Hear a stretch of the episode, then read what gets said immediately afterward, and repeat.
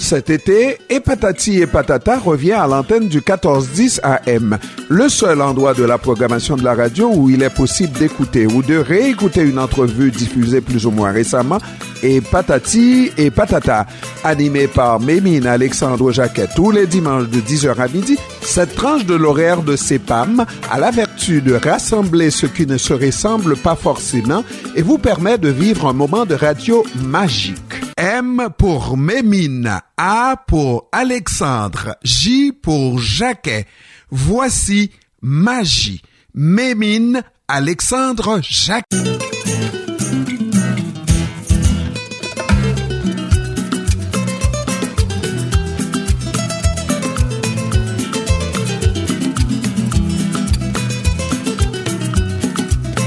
Bon dimanche, mesdames, messieurs, bon dimanche à chacun de vous, chers auditeurs, auditrices de CEPAM. Je suis avec vous jusqu'à midi pour vos deux heures d'entrevue. Des entrevues choisies parmi les plus intéressantes, dans le sens qu'elles vous apportent des informations, elles vous apportent de nouvelles perspectives, vous rappellent des souvenirs d'antan, vous incitent à ne pas lâcher ou à tenir bon, et patati et patata. J'espère que vous allez bien, que vous continuez de mordre dans la vie à belles dents. J'espère que vous profitez de l'été qui achève bientôt. Profitez pour emmagasiner du soleil, de la chaleur, vous faire belle, mettre vos jolis ongles en évidence. Vous voyez mes, mes regards, les femmes? Voir vos amis, visiter la famille, bien entendu, tout en respectant les normes de sécurité par rapport à la COVID-19 qui est encore là, qui n'est pas encore tout à fait partie. Au contraire. Alors, au menu aujourd'hui, à Epatati et Patata, nous aurons d'abord une rencontre avec un jeune professionnel d'origine haïtienne très impliqué dans la communauté qui fait sa marque et prend sa place dans la société québécoise canadienne. L'un de ces inspirants jeunes loups que nous croisons de plus en plus partout où il y a une cause ou des droits des plus faibles de la communauté à défendre. Nous irons en Afrique du Nord par la suite pour une courte visite virtuelle en Algérie avec un guide suprême. Oh oh, pardonnez-moi, un Algérien pur laine, un poète. Nous y verrons quelques similarités avec notre coin de terre Haïti. Nous reviendrons par la suite à Montréal pour écouter cette québécoise d'origine haïtienne, pardon, québécoise canadienne, j'aime toujours dire ça, et qui est devenue vice-présidente de la Commission des droits de la personne et des droits de la jeunesse. Elle va venir nous parler, entre autres, de logement à Montréal, logement pour les personnes immigrantes racisées. Puis nous ferons un saut à Ottawa à la rencontre d'un jeune homme qui a vécu le tremblement de terre du 12 janvier 2010, au cours duquel il a perdu ses deux parents. Il avait alors 16 ans. Mais, mais, mais, mais attention, hein? Vous allez voir, c'est un modèle de persévérance, de détermination, de résilience. Toujours par la magie du téléphone, nous nous transporterons à New York pour rencontrer cette voix féminine de Radio Haïti Inter qui accompagnait le journaliste Jean-Dominique à l'émission du matin. Ce sera l'occasion de voir sa compréhension du paysage médiatique actuel en Haïti et d'entendre l'hommage bien mérité qu'elle a rendu à Compé Philo, son ancien collaborateur décédé dernièrement. Nous terminerons avec notre Pounotout qui siège à l'Académie française. L'immortel viendra parler de culture. Comme d'habitude, j'ai eu énormément de plaisir à préparer cette émission par laquelle je découvre ou j'ai découvert toutes les richesses dont dispose notre communauté. Et dites-moi si je me trompe, j'ai l'impression d'avoir mis toutes les chances de mon côté ce dimanche pour arriver à plaire à un maximum d'auditeurs par la diversité des choix. Sur ce, je vous dis bonne audition à votre et patati et patata.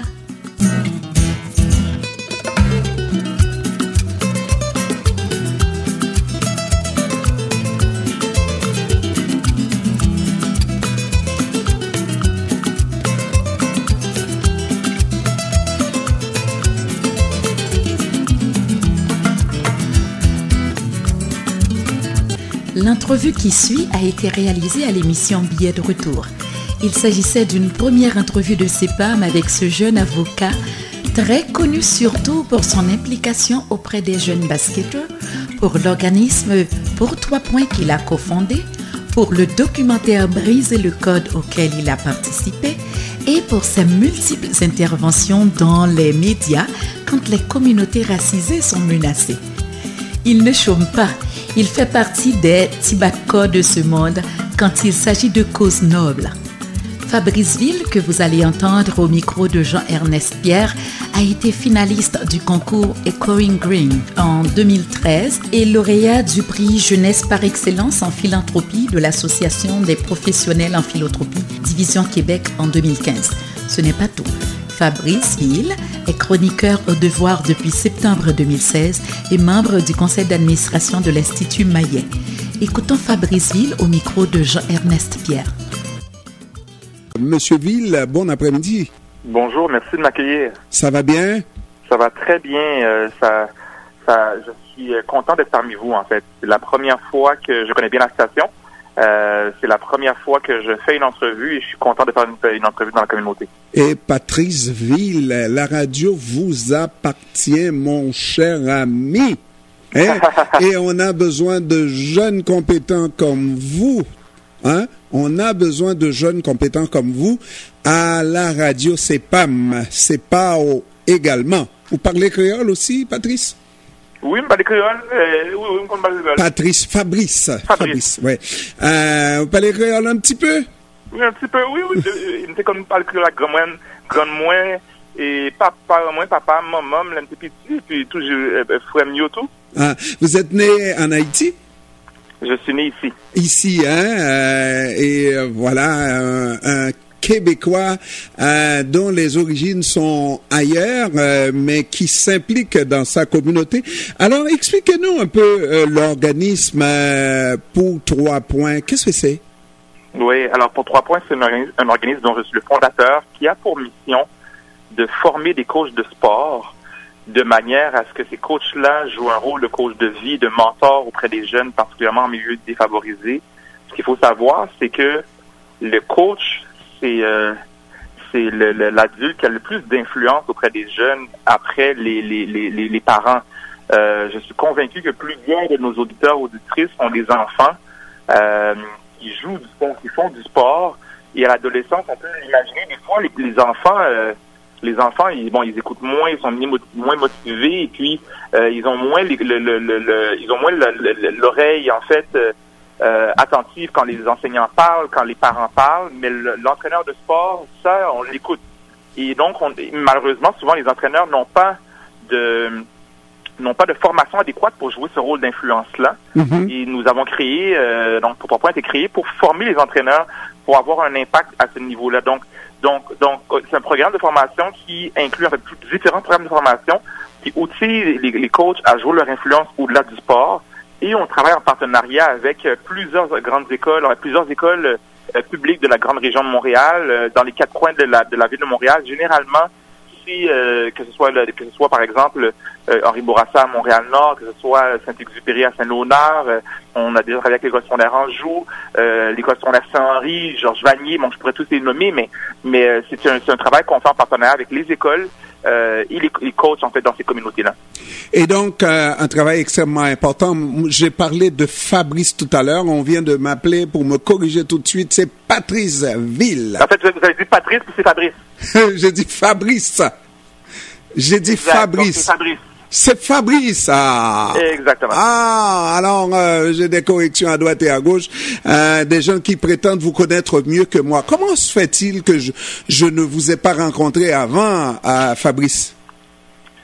C'est une, c'est une bonne question. Euh, je pense que le hasard, ben, je ne sais pas si c'est le hasard. Je pense que ce sont les, les circonstances qui font bien les choses en ce moment.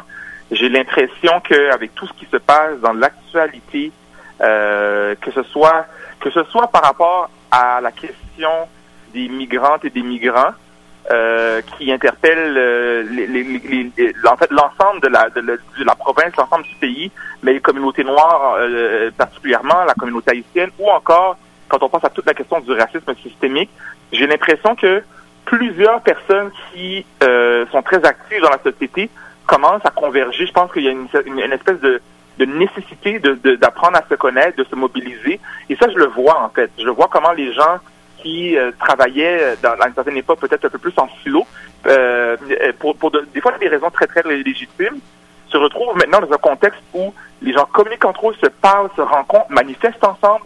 Donc je trouve que c'est pas un hasard en fait qu'on se retrouve aujourd'hui à se parler parce que je, je pense qu'il y a beaucoup de liens qui se tissent entre les individus, entre les générations, j'en suis très content.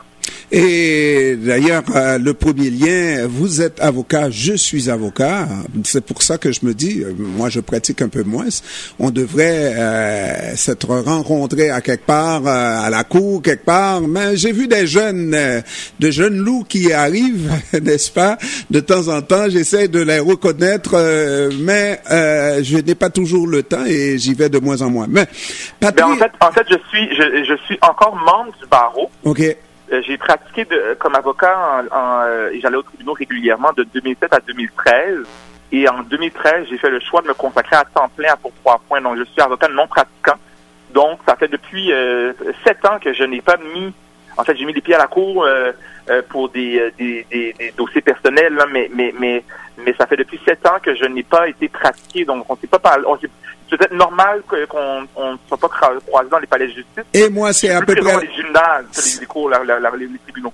C'est à peu près la même chose. Euh, j'y vais très rarement. Cela dit, euh, Patrice, il y a une, une autre cause euh, euh qui est commune à nous tous. c'est la cause, la défense des intérêts des Noirs du Québec, n'est-ce pas? Et il va sans dire que le dossier de George Floyd vient vraiment de rallumer cette flamme. et je vous ai vu et je me suis dit, bon, bon Dieu de bon Dieu, il va falloir qu'on se mette tous ensemble pour faire un faisceau et pour obtenir des résultats, qu'on arrête de parler, mais qu'on obtienne des résultats, Fabrice. Oui, je pense que c'est important. Euh, je pense que le, malheureux décès de George Floyd euh, a mis en lumière des phénomènes que nous connaissons déjà en termes de racisme. Euh, au Québec, il y a eu des décès il y a eu des décès aux mains de la, police dans les dernières années qui impliquaient les communautés noires, euh, que ce soit des Nicolas Gibbs, euh, euh, Pierre Coriolan, Alain Magloire, euh, Bonnie Jean-Pierre. Donc, si je ne me trompe pas, trois sur quatre d'entre eux, j'ai nommé juste quelques noms, mais trois sur quatre d'entre eux sont de la communauté haïtienne. Euh, il y a eu, bon, Freddy Villanueva à Montréal-Nord. donc, il y, a un enjeu lié à ça. et je dirais que plus largement, les enjeux de la neutralité policière, il y a toute la question de, du désinvestissement de l'État par rapport à, la lutte contre la pauvreté, donc les investissements dans les communautés qui ont des effets qui vont pas nécessairement jusqu'à la mort mains de la police, mais qui ont des effets dévastateurs pour les communautés euh, les communautés les plus euh, défavorisées, qui affectent par moment les les, les, les, les communautés euh, les communautés noires. Et donc, moi, ce que je suis content de voir en ce moment, c'est que la mobilisation qui se crée, elle est beaucoup plus vaste que uniquement les communautés noires. C'est une, une, mobilisation qui va qui dépasse les communautés. Et je pense qu'on est à la croisée des chemins où, comme vous le nommez, on est capable d'avoir des résultats. Je pense qu'à plusieurs niveaux, la Commission des droits de la personne est en train de euh, euh, euh insister pour une politique nationale de, de contre le racisme. Le, le, au niveau fédéral, euh, le gouvernement Trudeau euh, veut en faire plus contre le racisme. Et il y a des, actions spécifiques qu'on peut faire aussi. Donc, quand on parle des interpellations policières qui affectent les communautés noires, qui entraînent du profilage racial, euh, des interpellations policières sans motif de croire que quelqu'un a commis un délit ou un crime, il y a moyen de les, de les interdire. En, Nouvelle-Écosse, euh, il y a eu un moratoire là-dessus, elles, n'ont pas cours. Donc, finalement, ça restreint le travail des policiers euh, uniquement à des cas où vraiment on soupçonne que quelqu'un a commis un crime. C'est un exemple parmi tant d'autres. Euh, le, le, le, gouvernement Trudeau, excusez-moi, le gouvernement Legault, même s'il nie l'existence du racisme systémique, a nommé le, son intention de prendre action également. Donc, je pense qu'on doit devoir très, être très attentif à ça, mais aussi exigeant par rapport au gouvernement, parce que les, les, dernières semaines l'ont démontré. Quand les gens manifestent, quand les gens insistent, quand les gens euh, euh, prennent euh, prennent prennent la parole, on l'a vu dans le dossier des migrants quand des, groupes comme Debout pour la dignité, euh, fondés par Oulina Caillou, ou encore la concertation haïtienne, haïtienne pour les migrants, ont incité pour des changements. Euh, pas plus tard que hier, on a entendu le gouvernement euh, fédéral dire qu'il y allait avoir un programme de régularisation du statut des, des, demandeurs d'asile qui luttent contre le COVID dans, dans le système de santé. Mm-hmm. Donc, on, nous sommes capables de nous mobiliser et de provoquer des changements si on, demeure mobilisé, cohérent et exigeant. Mais l'essentiel, c'est que tout le monde, on travaille ensemble, euh, parce qu'il y a, un, on dirait, un schisme.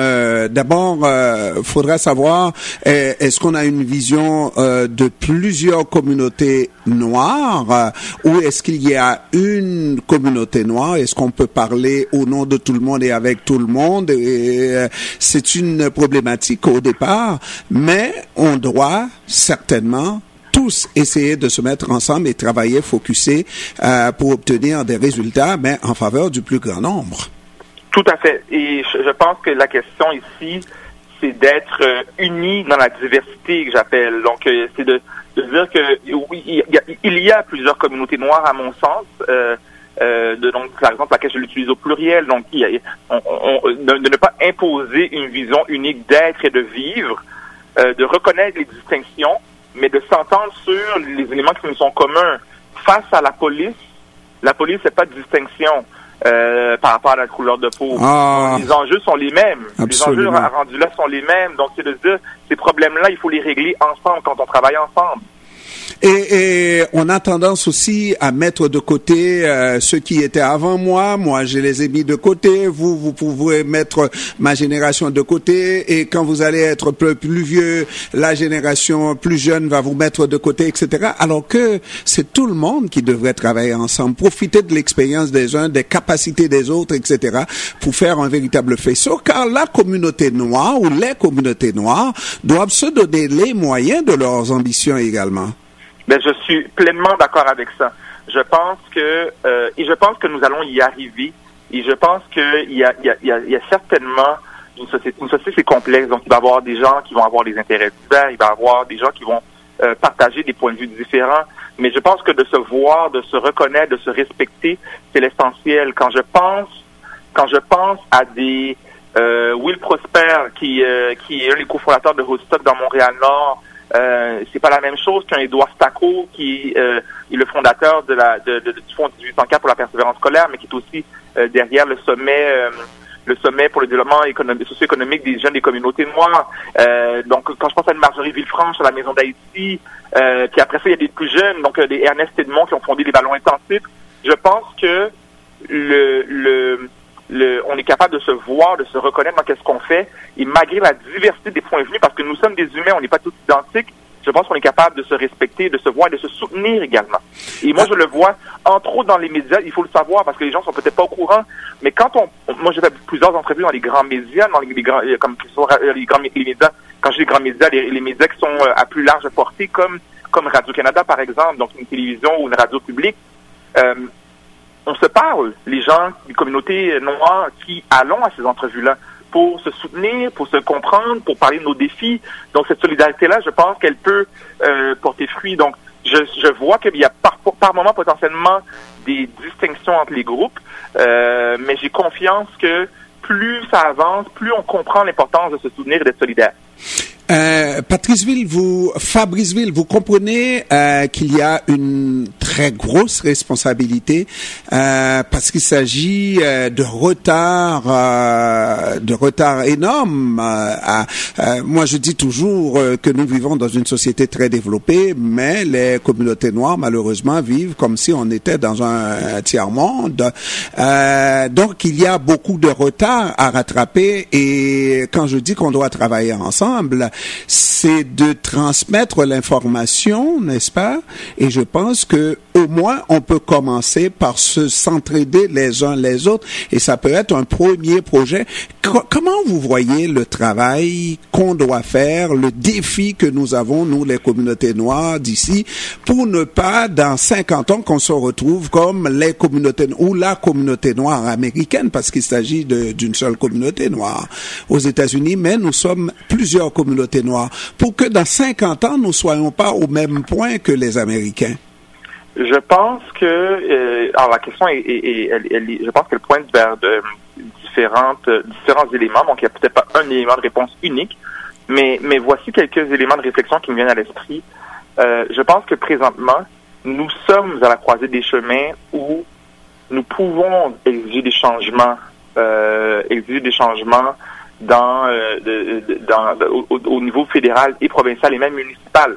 quand on pense à revoir le budget de la police pour euh, réduire le, le, les ressources allouées aux forces de, de, oui, de protection et de service à la communauté, mais surtout ce sont aussi des forces de contrôle et d'investir en lutte contre la pauvreté, en santé communautaire, en urbanisme, en, en lutte à la toxicomanie, en soutien à la santé mentale.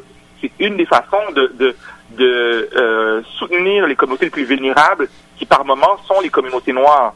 Euh, ça rejoint aussi ce qu'on nommait, c'est-à-dire là, il y a une question aussi de solidarité qu'on peut toujours euh, avoir. Et moi, j'ai vraiment espoir.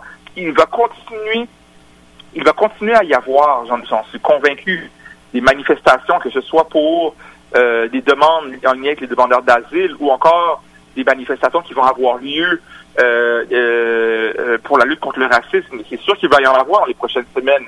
La question, c'est est-ce qu'on va y aller à ces manifestations-là ensemble? Donc, faire cet effort-là, moi, je pense que c'est important. Et la dernière chose que je dirais, c'est de façon même plus proche à la maison, de prendre le temps, de prendre le temps de, de, de s'asseoir et de parler, euh, de, de, de, converser. Donc, moi, je le fais régulièrement je le fais régulièrement chez moi, plus maintenant durant le confinement, mais là, le déconfinement arrive, de rassembler des amis pour parler des enjeux sociaux, de parler des enjeux politiques. Donc, la fameuse conversation de cuisine, elle est essentielle. Moi, j'ai grandi à la maison avec mon père qui, euh, est à d'audience, comme avec, avec ses amis, sa famille. Donc, donc je, le voyais, je voyais sur mon père parler puis de, d'enjeux politiques. Souvent, c'est des enjeux liés à Haïti. Donc, cet esprit-là de s'asseoir, se rassembler, discuter, même dans les, même au niveau micro, de le faire dans toutes les familles, et là de rejoindre ses amis, ça crée une communauté d'esprit qui me semble qui me semble essentielle. Et, maintenant, la capacité de travailler avec avec les autres, avec les plus vieux, avec les plus jeunes, mettre tout le monde ensemble. Vous savez que c'est pas donné à tout le monde. Est-ce que vous, voyez ça euh, dans euh, les prochaines années, une fédération euh, de toutes les forces vives de la communauté pour qu'on se retrouve et qu'on puisse effectivement réaliser nos ambitions? Ben, il existe, il existe des groupes, par exemple, comme la Fédération des Canadiens Noirs. Euh, il existe des groupes euh, euh, à travers le pays qui regroupent certaines populations noires, et je pense que ces groupes-là vont vont continuer. Donc, j'ai nommé tantôt le, le, sommet socio-économique pour le développement des jeunes des communautés noires. ce, ce sommet-là, il existe. Le, le 37-37, c'est un autre endroit où euh, les, les, Noirs de la communauté d'affaires, en fait, ou les personnes même de, de, de toutes les communautés se, se rassemblent. Je ne, je, je, je, je, serais prudent à insister sur un organe fédérateur. Mais ce que je vois émerger en ce moment, euh, qui m'apparaît vraiment intéressant, et je le, je le vois par exemple dans les dernières semaines, c'est vraiment, comme vous le parlez, le, le lien intergénérationnel. Moi, mon père, par exemple, est ingénieur, ma mère est infirmière. Ils ont bâti des choses et dans mon réseau, c'est vrai que dans mon réseau, euh, euh, même familial, j'avais pas encore vu le pont entre euh, ce que mes parents ont bâti et qu'est-ce que je fais aujourd'hui dans le travail qu'on fait au quotidien. Donc, les, les, il y a plusieurs, euh, il y a plusieurs euh, infirmiers, infirmières de la génération de ma mère maintenant qui me rejoignent et qui me parlent de qu'est-ce qu'ils leurs enjeux. Et là, je comprends, de wow, il y a du bagage là. Et la question, c'est comment on, peut, on peut ne pas le perdre, ce bagage. Dans toutes les familles, ça existe, ces enjeux-là. Juste d'avoir des conversations, ça peut être utile. Et voilà, il ne faut jamais cracher sur ce que cette génération euh, précédente a fait, euh, ne serait-ce que régler des problèmes euh, d'immigration. Aujourd'hui, on parle de régler des problèmes d'immigration, mais il y a 50 ans, ils réglaient des problèmes d'immigration euh, déjà, et c'est ce qui a permis à vos parents, à d'autres, de s'établir avec une résidence, etc., etc. Il faut euh, une communauté, c'est une continuité, n'est-ce pas? Une continuité dans l'action et de plus en plus on, a des études, on a des, moyens, on est capable, Fabrice, si on se met tous ensemble. Je vous remercie, Fabrice Ville. Je vous remercie, puis je, je prends bien note, je vais faire comme chez moi.